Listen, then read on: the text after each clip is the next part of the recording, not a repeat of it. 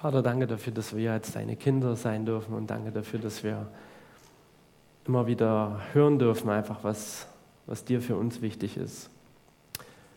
Ich danke dir dafür, dass du uns dein Wort gegeben hast. Ich danke dir, dass du uns deinen Heiligen Geist gegeben hast. Ich danke dir dafür, dass du uns wirklich Dinge zusprichst, die für unser Leben elementar und wichtig sind.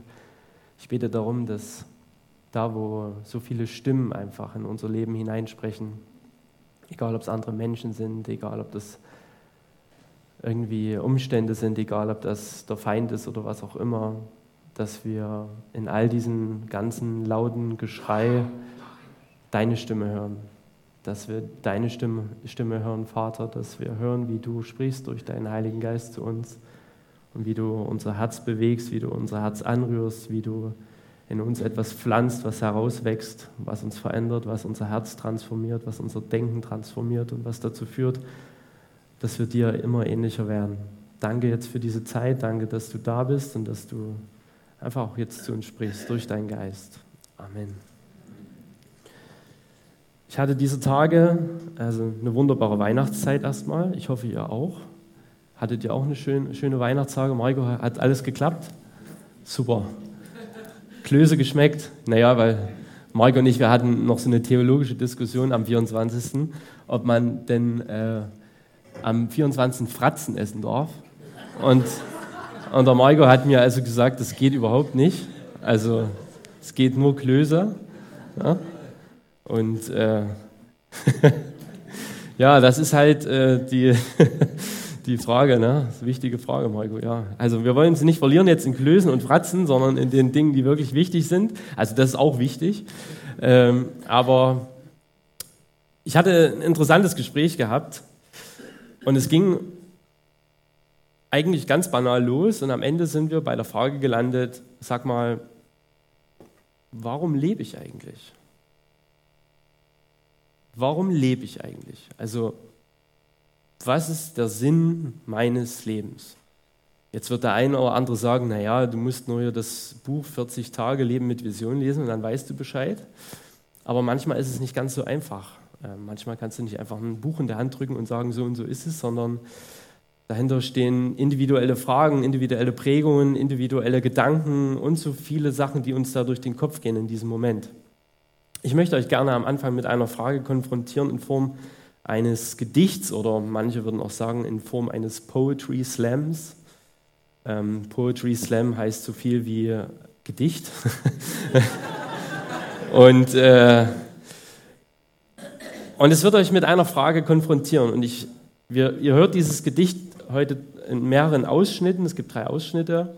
Und ich möchte euch gerne den ersten Ausschnitt, der euch jetzt ganz konkret eine Frage stellen wird, sozusagen, oder eine Frage aufwerfen wird, damit möchte ich euch gerne am Anfang konfrontieren.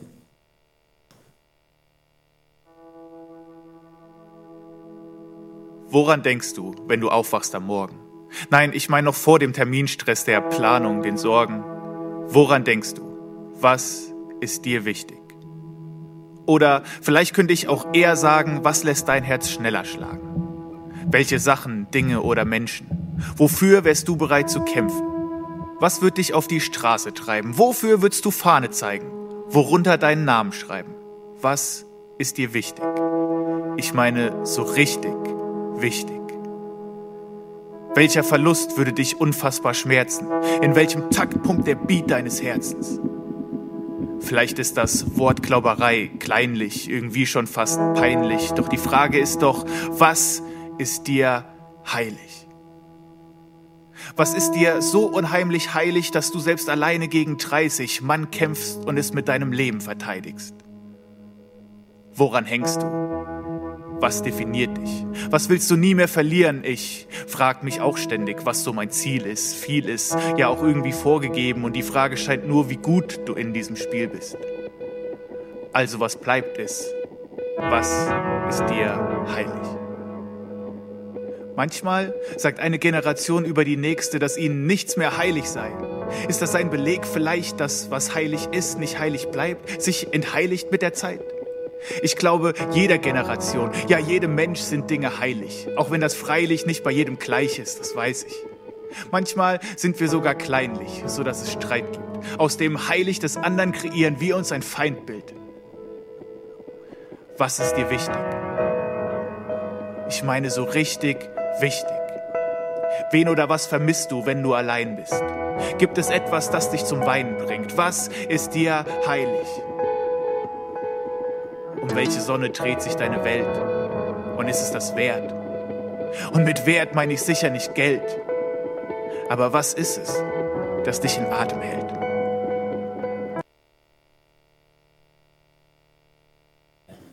Okay, erster Teil. Was ist dir wichtig? Was ist dir heilig? Du darfst diese Frage mal ganz kurz in wenigen Sätzen, Worten deinem Nachbar beantworten. Was ist dir wichtig? Was ist dir heilig? Ihr dürft auch kurz nachdenken, bevor er das sagt.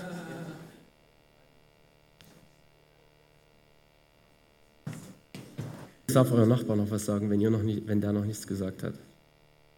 Immer alle unter Druck setzen, ja.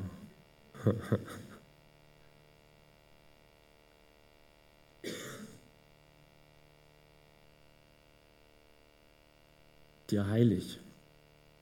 Und wenn man diese Frage schon stellt, dann taucht dieses Wort auf, was auch Michael am Anfang heute schon verwendet hat, heilig. Was ist überhaupt heilig? Ist ja so ein Wort, was uns als Christen durchaus immer wieder mal begegnet.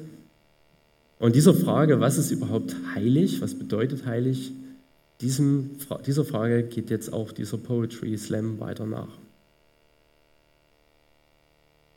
Und ich und was heißt heilig überhaupt? So ein theologisches Fremdwort, antiquiert und verstaubt. Und ich weiß, dass ich glaube oder glaub, dass ich weiß, Gott ist heilig. Und dass sich das zeigt, dass sein Wesen sich spiegelt in seiner Schöpfung trotz ihrer Vergänglichkeit. So stehe ich zum Beispiel mitten auf Klippen am Rande des Meeres, von Schönheit ergriffen, als ob sie eine Welle wäre. Millionen Kristalle als Sonnenstrahlen auf Wasserbahnen fallen. Und während ich chill, frage ich mich, ob Gott damit wohl auch ein bisschen angeben will. Und ich kenne Künstler, Leute, die ich wirklich bewundere, doch geht auf keinem ihrer Bilder die Sonne bunter unter, als sie es in Wirklichkeit tut. Und ich meine ihn nicht gut, ich meine exzellent. Erinnerung der Augen, für die der Mund nicht Worte kennt. Kein bloßes Gefühl, das ich, wenn ich dann gehe, fühl.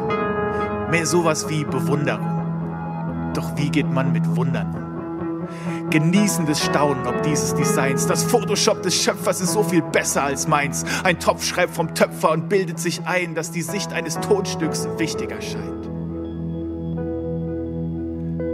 Und während ich hier stehe und seine Werke preise, zelebriere ich in Wahrheit doch den einen, den unvergleichlichen, den größten Künstler von allen, Schöpfer des Himmels und der Erde, Zeichner von Landschaften, die er mit seiner Hand schaffte, Maler von Sonnenuntergängen, Architekt des Grand Canyon und epischen Bergkämmen, Designer von Blumen, Organismen und Tieren, Farbgeber für Blätter, Eiskristalle, die frieren, reflektieren den Künstler, der sein Werk präsentiert.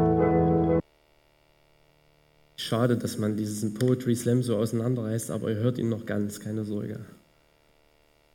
Ich glaube, die Antwort ist relativ deutlich gewesen in diesem Gedicht. Gott ist heilig. Er allein ist heilig. Das haben wir auch heute in dem einen Lied gesungen. Wir sehen seine Schöpfung, wir sehen, was er getan hat, wir kennen sein Wesen und wir schauen in die Bibel, entdecken Stellen wie Jesaja, der auf einmal mitten im Thronsaal ist und die Engel singen: Heilig, heilig, heilig. Wir sind mit Johannes in der Offenbarung und wir lesen: Heilig, heilig, heilig ist der Herr, der Allmächtige, der da war und der da ist und der da kommt. Und uns wird bewusst, es gibt nur einen einzigen, der diesen Anspruch, diesen Standard von Heiligkeit hat, nämlich Gott allein. Die Frage ist, wie sieht Gott eigentlich selbst das Thema Heiligkeit? Was sagt er eigentlich darüber? Was hat er für Gedanken, wenn wir ihn fragen würden, wie das eigentlich mit Heiligkeit ist? Und das Interessante ist, Gott hat schon relativ am Anfang deutlich gesagt, wie er über dieses Thema Heiligkeit denkt. Im 3. Mose 20, 26, Michi, du kannst es einblenden, das ist der erste Bibelvers, sagt Gott, und ihr sollt mir heilig sein, denn ich, der Herr, bin heilig.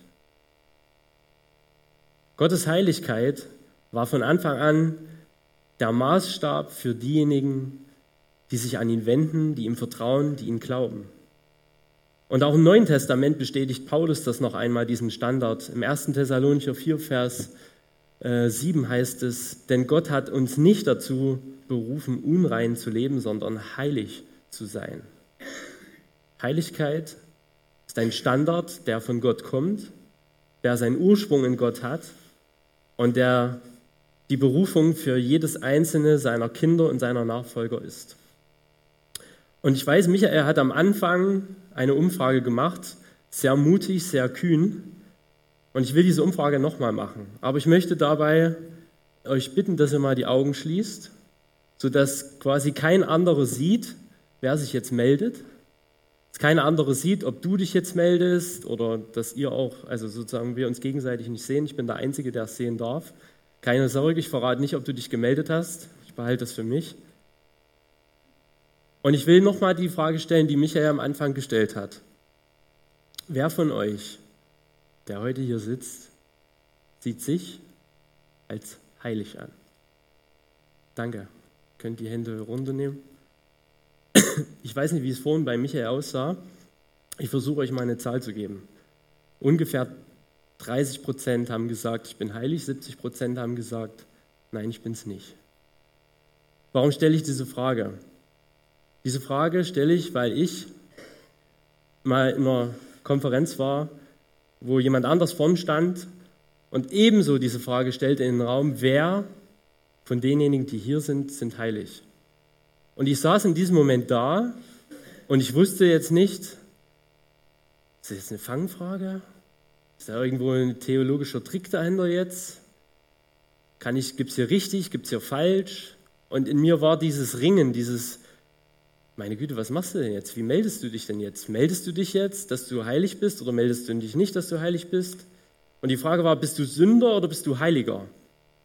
Und ich wusste um dieses Ringen und ich muss ehrlich sein, ich habe in diesem Moment mich nicht an die Regel gehalten, ich habe die Augen aufgemacht und das Ergebnis war ähnlich. Ungefähr 20, 30 Prozent haben gesagt, ich bin heilig, der Rest hat gesagt, ich bin es nicht, ich bin Sünder. Die Frage ist, Warum fällt es uns so schwer, diesen Standard Gottes in unserem Leben zu sehen?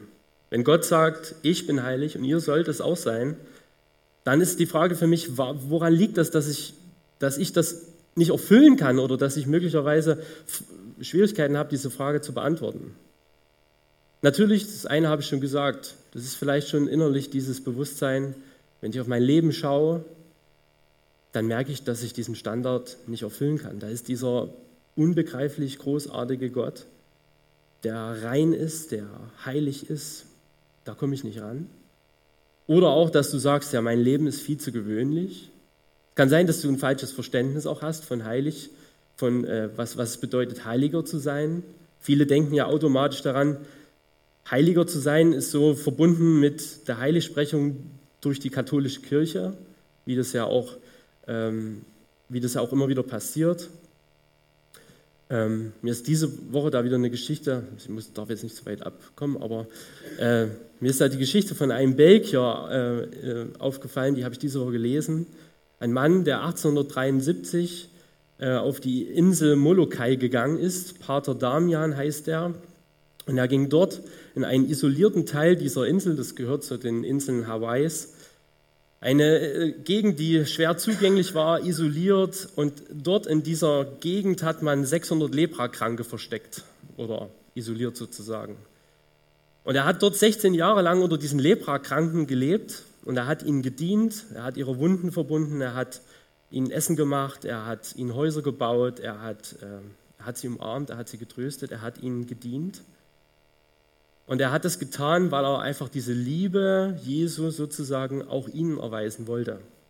Und mich hat es tief bewegt, dass äh, jemand also diesen Weg geht dorthin zu den, zu den Leuten, die ja wirklich ausgestoßen sind. Und eines Tages, das fand ich sehr, sehr bewegend, stand er also vor der Masse der 600 Leprakranken und sagte, wir Leprakranken. Das heißt, er hatte in dem Moment sich mit ihnen identifiziert, denn er hatte selber Lepra bekommen und wurde damit sozusagen einer von ihnen. Und das Interessante war, ähm, der Predigt ging es dann darum, dass daran deutlich wird, dass das Jesus ja genauso gemacht hat. Er wurde einer von uns. Er wurde sozusagen einer von, von, äh, von, von uns Menschen. Und das, dieser, äh, darauf komme ich jetzt deswegen darauf zurück, dieser Pater Damian ist dann auch von Benedikt 2009 heilig gesprochen worden und gilt jetzt als Schutzpatron der Leprakranken. Aber jetzt nochmal darauf zurück, ähm, das war ein Exkurs. Warum haben wir so Schwierigkeiten mit diesem Thema heilig sein oder heiliger zu sein? Falsches Verständnis. Ähm, ich sehe das in meinem Leben nicht. Es kann auch mit einem damit zusammenhängen, nämlich, dass du keine Beziehung zu Jesus hast. Ähm, das ist eine Grundvoraussetzung überhaupt, über, darüber nachzudenken, ob ich heilig bin oder nicht. Wenn du keine Beziehung zu Jesus hast, wenn du ihm nie dein Leben hingegeben hast, dann will ich dir ganz stark Mut machen, heute ist der Tag, das zu tun und quasi bei ihm anzukommen. Aber, und das ist der letzte Punkt, der mir zumindest noch eingefallen ist, du bist vielleicht Christ, hast aber bisher noch nicht verstanden, wer du eigentlich in Christus bist oder was deine Identität in Christus ist. Dieses Thema Identität, das was jetzt unsere neue Themenreihe ist, ist so ein elementares und wichtiges Thema. Das ist so bedeutsam, weil das meines Erachtens das Fundament ist für mein alltägliches Leben. Ich weiß nicht, wie lange du schon, ob und wie lange du schon mit, mit, mit Jesus unterwegs bist, aber für mich gab es einen Punkt in meinem Leben, wo ich gemerkt habe, dieses Thema Identität ist für mich relevanter und wichtiger, als ich es je gedacht hatte.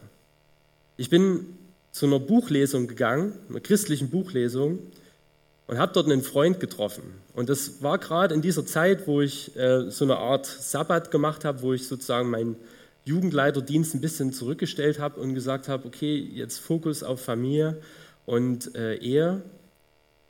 Und ich war es immer so gewohnt, wenn, wenn ich mit irgendjemand wohin gegangen bin und mich jemand, äh, ich unbekannte Leute getroffen habe, dass dann die Person, mit der ich dort war, sozusagen dann immer sagte, ja, das ist Thomas, das ist der Jugendleiter aus Schneeberg. Da macht er diese große Jugendarbeit und das geht richtig voran und da passiert ganz viel und Gott macht da ganz große Dinge und so weiter und so fort. Und das wächst und das gedeiht und das ist ein richtig krasser Typ, den musst du mal kennenlernen. So ein bisschen überspitzt gesagt ist das meistens gelaufen. An diesem Abend lief es anders. Ich ging dorthin zu dieser Lesung und da war wieder mein Freund und auf einmal stellte er mich anderen vor und sagte, ach so, das hier ist Thomas, ist ein Freund von mir. Jetzt wird der eine oder andere denken, was ist denn das Problem? Ist doch schön, dass er sagt, das ist ein Freund von ihm. Das Problem ist, dass ich in diesem Moment realisierte, dass meine Identität sehr stark darauf fokussiert war auf dem, was ich die ganze Zeit gemacht habe. Welches Amt, welchen Status, welche Position ich doch habe. Der Jugendleiter aus Schneeberg, dort in diesem kleinen erzgebirgischen Dorf, dort, wo diese Jugendarbeit so gut läuft. Geht das überhaupt? Tatsächlich, Gott tut großartige Dinge und lässt dort eine Jugend gedeihen. Und dann kann man sich schon mal selber auf die Schulter klopfen und sagen, ja Thomas, du bist ja einer der Leiter. Das heißt also, du scheinst ein toller Typ zu sein. Und das darf schon mal erwähnt werden. Das ist jetzt alles ein bisschen überspitzt. Aber im Grunde ist, also ihr könnt euch gar nicht vorstellen, was das in diesem Moment mit mir gemacht hat. Das ist Thomas, ein Freund. Das hat richtig gesessen. Und deswegen habe ich für mich selber gemerkt, Thomas, du musst drüber nachdenken, was ist eigentlich deine Identität? Worauf baust du überhaupt dein Leben? Und äh, was, was ist das überhaupt, was dich auszeichnet? Wenn wir in diese Themenreihe hineingehen, dann ist es eines wichtig. Wenn ich mit Jesus unterwegs bin, dann ist etwas passiert, was ich menschlich nicht erklären kann, dann ist etwas passiert, was, äh, was rational nicht wirklich so richtig in meinen Kopf reinpasst, aber etwas, was im Unsichtbaren passiert ist. Und davon schreibt Paulus an die Korinther. Und er sagt dort im zweiten Korintherbrief, es kommt, es kommt, ja, das war zu schnell. Er schreibt dort in 2. Korinther 5, 17 bis 18 ganz bekannte Verse. Darum ist jemand in Christus, Da ist, ist also jemand jetzt, hat jemand mit Jesus sozusagen sein, sein Leben Jesus hingegeben, so ist er eine neue Kreatur. Das Alte ist vergangen, siehe, Neues ist geworden. Und das alles aber kommt von Gott, der uns mit sich selbst versöhnt hat durch Jesus Christus. In der englischen King James Übersetzung steht, siehe, alle Dinge sind neu geworden. Da steht es noch ein bisschen schärfer. Und das heißt also, hier wird eines klar. Es gibt etwas, was vergangen ist und es gibt etwas, was jetzt ist und etwas, was Bestand haben wird. Nämlich eine Realität, aus der heraus ich jetzt nämlich leben darf. Dass ich eine neue Kreatur bin. Dass ich ein Mensch bin, der mit Jesus, der, der mit Gott versöhnt ist durch Jesus Christus. Und dass ich jemand bin, der jetzt in einer neuen Art und Weise leben darf. Das Alte ist vorbei, es ist vergangen, es ist hundertprozentig abgeschnitten. Und dieser Punkt ist elementar und dieser Punkt ist äh, extrem wichtig für unser, für unser Bewusstsein als Christen dass, es diesen, dass, dass dort etwas passiert ist in diesem Moment, wo ich mich Jesus wirklich hingegeben habe. Das, was ich vielleicht auch in dem Moment nicht gefühlt habe, das, was ich vielleicht auch in diesem Moment in meinem Leben auch nicht automatisch sehe, dass ich denke, hey, automatisch ist jetzt alles super und äh, ich habe vielleicht vorher mit Depressionen zu tun gehabt und auf einmal sind sie automatisch weg. Ich habe vorher damit zu tun gehabt, dass ich in irgendwelchen Süchten drin hing und auf einmal sind sie automatisch weg. Das bedeutet das nicht. Es bedeutet, dass in deinem Geist eine Erneuerung stattfand und dass jetzt in in deinem Geist sozusagen der Heilige Geist lebt und du eine neue Kreatur durch ihn bist. Das ist elementar wichtig. Dein Fleisch oder dein Körper hat sich in dem Moment vielleicht nicht verändert. Deine Seele hat sich in dem Moment mit ihren Prägungen, Erfahrungen und so weiter auch nicht gleich radikal verändert. Das kann passieren. Aber dein Geist ist neu. Und das ist so, so, so, so, so wichtig, dass wir das verstehen und dass wir das begreifen. Paulus macht das an ganz, ganz vielen Stellen deutlich. Äh, Galater 2, Vers 20. Dort sagt er, dort identifiziert sich Paulus sozusagen mit Christus und er sagt, ich bin mit Christus gekreuzigt. Das heißt, ich hänge mit Jesus dort am Kreuz. Und nun lebe ich, aber nicht mehr ich selbst, sondern Christus lebt in mir. Was ich aber jetzt im Fleisch lebe, das lebe ich im Glauben an den Sohn Gottes, der mich geliebt und sich selbst für mich hingegeben hat. Das ist was Neues. Das ist was ganz, ganz anderes. Alles, was bisher vorher war, ist vorbei. Es ist ein neues Leben. Und wer vor einer Woche da war und äh, die Predigt von Klaus gehört hat, der hat eine hervorragende Vorlage gebracht jetzt für unsere Themenreihe Identität. Er hat darüber gesprochen, über den Psalm 51, die Sicht von David und darüber gesprochen, in welchem Verhältnis wir jetzt eigentlich leben, nämlich in diesem neuen Bund. In diesem Bund, wo es heißt, es ist vollbracht. Tetelestai, es ist vollbracht. Alles das, was getan werden musste, ist getan. Jesus hat alles getan. Es ist alles vollbracht worden. Es muss nichts mehr hinzugefügt werden. Es ist alles da. Dieses neue Leben ist jetzt möglich. Dieser lang verheißene Bund ist jetzt möglich. Dieser, dieses Leben aus dem Geist ist jetzt möglich. Die Erneuerung des Herzens ist jetzt passiert und sie passiert weiterhin. Und das ist so wichtig, dass wir verstehen wirklich, in welchem Verhältnis wir jetzt leben. Wir leben in einem neuen Bund. Wir leben nicht im Bund Abrahams, wir leben nicht in dem Bund Moses, wir leben nicht in dem Bund Noahs und wir leben auch nicht in dem Bund Davids. Wir leben im neuen Bund, den der Vater mit dem Sohn geschlossen hat. Und das ist das Elementare und Wichtige, wenn wir jetzt in diese neue Themenreihe reingehen. Und auch so wichtig, wenn wir darüber nachdenken, wer wir eigentlich sind. Hebräer 10, Vers 10, ich hoffe, jetzt kommt das, ja. Aufgrund dieses Willens sind wir durch die Hingabe des Leibes Jesu Christi geheiligt. Ein für alle Mal. Ein für alle Mal. Es ist vollbracht. Ich bin heilig und ihr sollt heilig sein. Tetelestai. Es ist vollbracht. Nicht aufgrund deiner Werke, sondern aufgrund seiner Werke. Aufgrund seines Lebens. Aufgrund seines Gehorsams. Aufgrund seiner Rechtfertigung. Aufgrund seiner Gerechtigkeit ist es vollbracht. Das perfekte, vollkommene Opfer ist vollbracht. Es ist getan. Du hast damit gar nichts zu tun. Nichts. Das Einzige ist, du kannst dem glauben, dass es vollbracht ist. Reinhard hat es letzte Woche so schön gesagt. Zu verstehen, was Jesus eigentlich getan hat und was für mich eigentlich jetzt schon alles gilt. Wir sind geheiligt ein für alle Mal. 1. Korinther 6, Vers 12. Aber ihr seid reingewaschen, ihr seid geheiligt, ihr seid gerecht geworden im Namen Jesu Christi, des Herrn und im Geist unseres Gottes.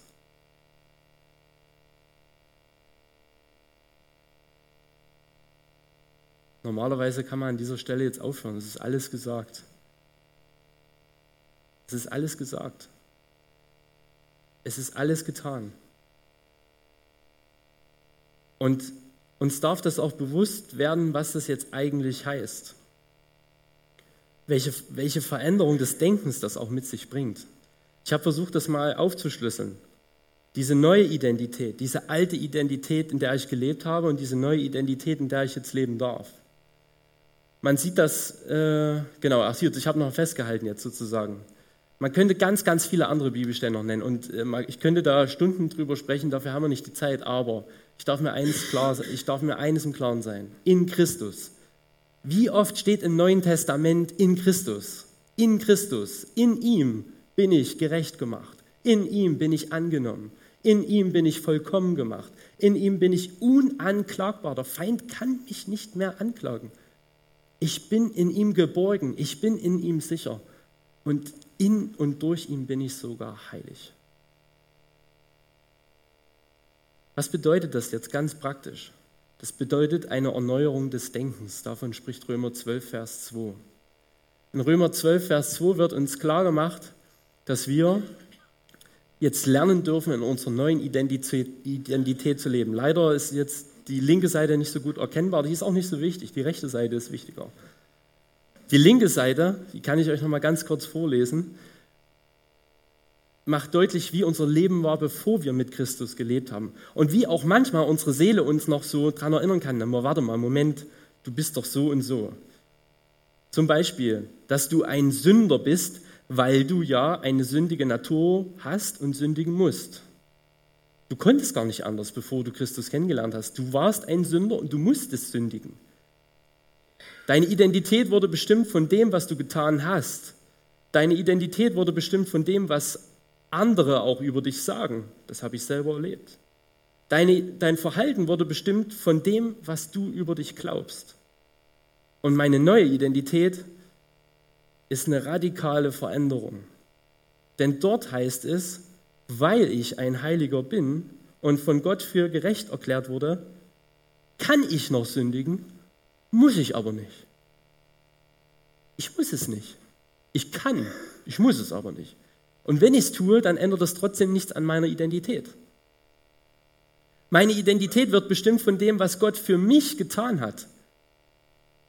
Das ist meine Grundlage, das ist mein Fundament. Meine Identität wird bestimmt von dem, was Gott über mich sagt, nicht was andere über mich sagen. Meine, was, mich, was ich über mich selber glaube, bestimmt am Ende auch mein Verhalten. Es ist eine extrem wertvolle und spannende Entdeckungsreise, wenn man sich seiner Identität klar wird und morgens aufsteht und weiß, ich bin gerecht, ich bin heilig und aufgrund dessen bin ich heute wirklich, ist es mir möglich sozusagen auch genauso zu leben. Das ist was ganz anderes wie, ich muss heute heilig leben, ich muss heute gerecht leben, sondern ich bin's ja, also kann ich es ja. Und das ist ein spannender Prozess, dieses, dieses erneuerte Denken, in diesem erneuerten Denken zu leben. Und dazu will ich euch ermutigen. Es gibt viele Stellen in der Bibel, die uns auch deutlich machen, dass das ein spannender Prozess ist. Denken wir zum Beispiel nur mal, wie das Michael auch am Anfang schon gesagt hat, an die Gemeinde in Korinth. Die Gemeinde in Korinth wird, gibt ja zwei Briefe, und zweimal grüßt sie Paulus mit ihr Heiligen von Korinth. Und wer sich ein bisschen mit der Gemeinde in Korinth auskennt, weiß, die Gemeinde in Korinth, wenn man sie ein bisschen genauer sich anguckt, die sieht definitiv nicht heilig aus. Absolut nicht. Was geht in dieser Gemeinde in Korinth ab? Korinth damals eine Boomtown sozusagen in alten Griechenland, eine Stadt, die, die, die regelrecht äh, explodiert. Man rechnet mit fast 700.000 Menschen, die zu dieser Zeit dort gelebt haben. Handel, Gewerbe, Finanzen. Äh, sie sind bekannt dafür, dass die Isthmischen Spiele nach den Olympischen Spielen mit die wichtigsten Spiele dort stattfinden. Unterschiedliche Schichten, Kulturen, Religionen, ähm, ganz großer Teil von Sklaven.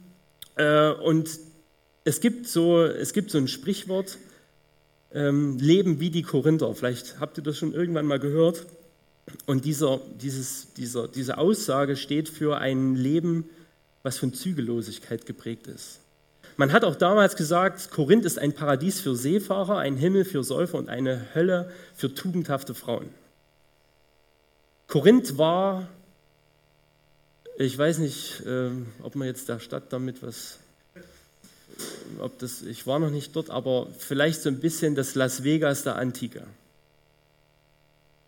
Sittenlosigkeit, Prostitution, Tempelprostitution.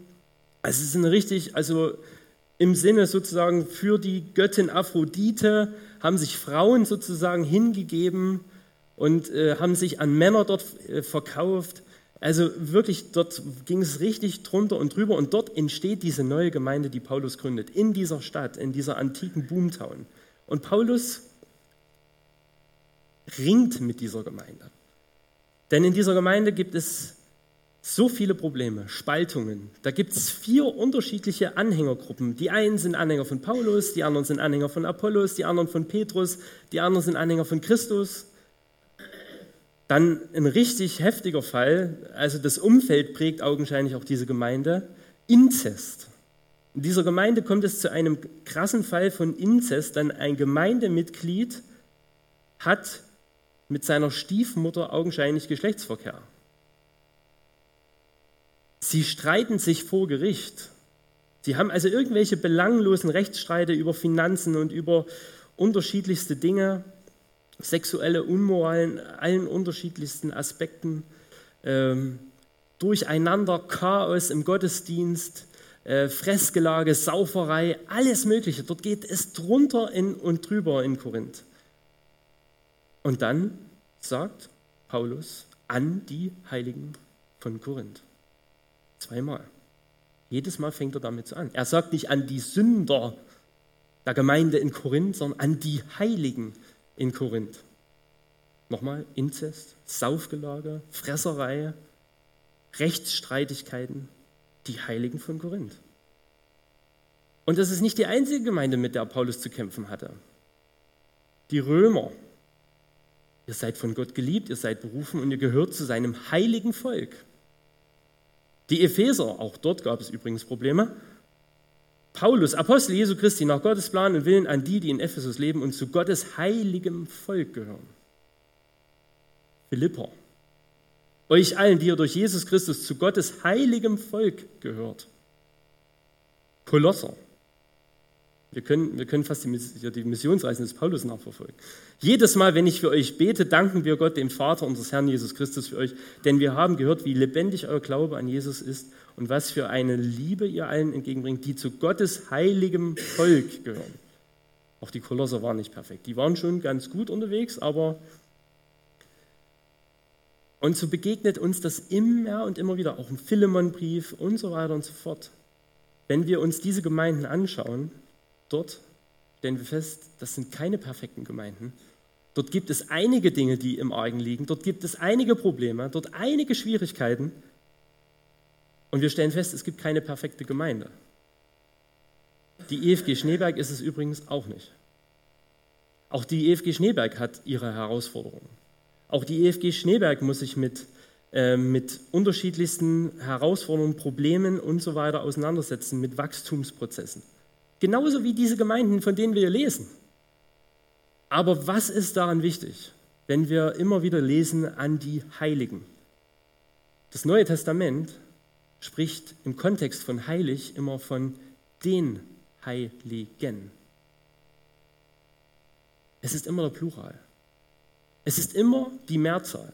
Es gibt eine einzige Stelle im Neuen Testament, äh, im Philipperbrief, aber selbst die weist ein Stück weit darauf hin, dass es hier um eine Mehrzahl geht. Ansonsten gibt es 67 Mal Heiligen. Die Heiligen. Eine Gemeinschaft, eine Versammlung. Das heißt, du als Heiliger bist nicht irgendein Mensch, den Gott in den Reisedienst gestellt hat und der irgendwo unterwegs ist, sondern du bist eingebunden in einen Kontext von Gemeinschaft. Und in diesem Kontext von Gemeinschaft leben die Heiligen. Und das ist elementar und wichtig, dass wir verstehen, wenn Gott also sozusagen darüber spricht, Heilige zu sein, die Identität als Heilige zu haben, dann sind wir keine Einzelkämpfer, sondern dann sind wir als Gemeinschaft unterwegs. Und das ist mir so wichtig geworden in der Vorbereitung, dass wir wissen, ich bin berufen, Heiliger zu sein. Durch Jesus Christus kann ich heilig sein, aber es ist vor allen Dingen immer wichtig im Kontext von Gemeinschaft. Ich möchte uns jetzt gerne den Poetry Slam in seiner Gesamtheit zeigen. Das heißt nochmal die ersten zwei Teile und dann den Schluss dazu. Und das dürft ihr gerne auf euch wirken lassen.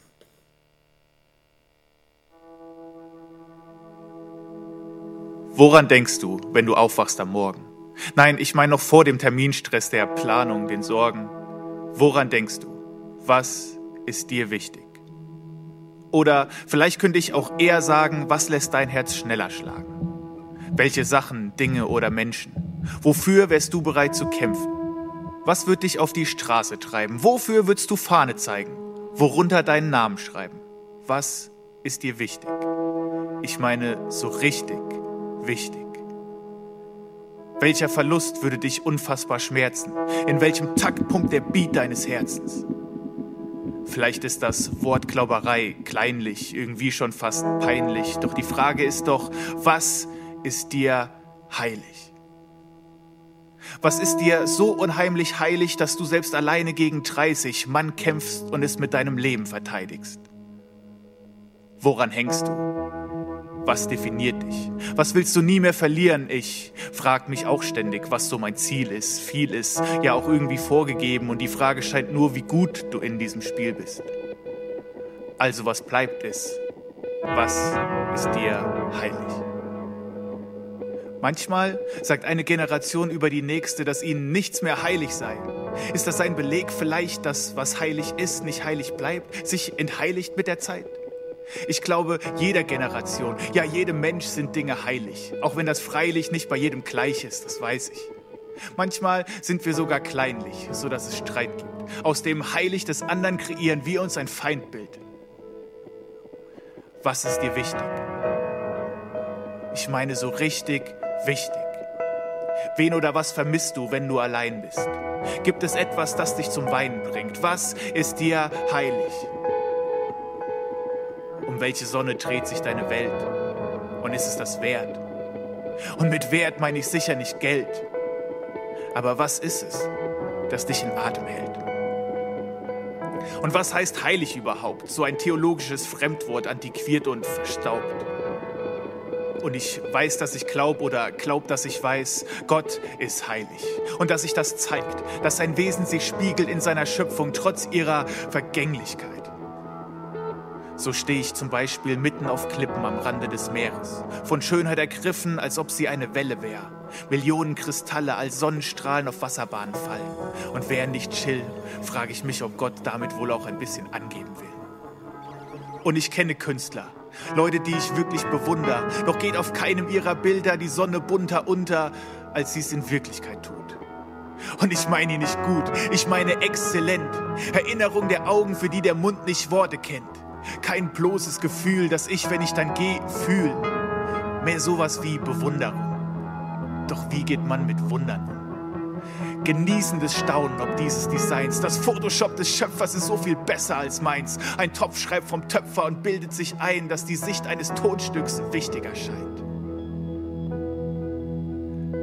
Und während ich hier stehe und seine Werke preise, zelebriere ich in Wahrheit doch den einen, den Unvergleichlichen, den größten Künstler von allen, Schöpfer des Himmels und der Erde, Zeichner von Landschaften, die er mit seiner Hand schaffte, Maler von Sonnenuntergängen, Architekt des Grand Canyon und epischen Bergkämmen. Designer von Blumen, Organismen und Tieren, Farbgeber für Blätter, Eiskristalle, die frieren, reflektieren den Künstler, der sein Werk präsentiert.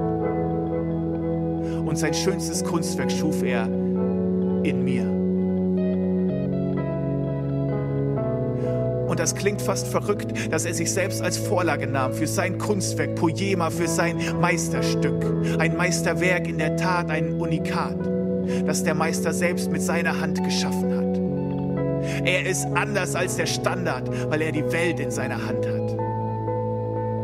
Und wenn ich mir die Frage stelle, was wäre Gottes Antwort an der Stelle auf die Frage, was ihm wichtig ist, wofür sein Herz schlägt, was ihm heilig ist? Und es ist fast unglaublich, glaube ich, weil du es bist, weil ich es bin.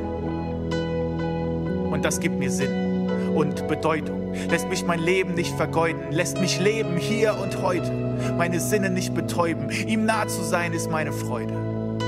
Ich meine ernsthaft, das ist schon sehr krass, dass er mich trotz aller Herrschaft auf seinem Herz hat. Weil er mich kennt und jedes Talent will ich nutzen und nicht verschwenden, was er in mich hineingelegt hat. Gottes Antwort auf all diese Fragen ist dein Name. Geh gern nochmal zurück in der Zeit und setz bei jeder Frage als Antwort deinen Namen ein. Das ist Freiheit. Denn das treibt ihn um und mich an, ihn kennenzulernen, ihn anzuschauen, ihm zu vertrauen.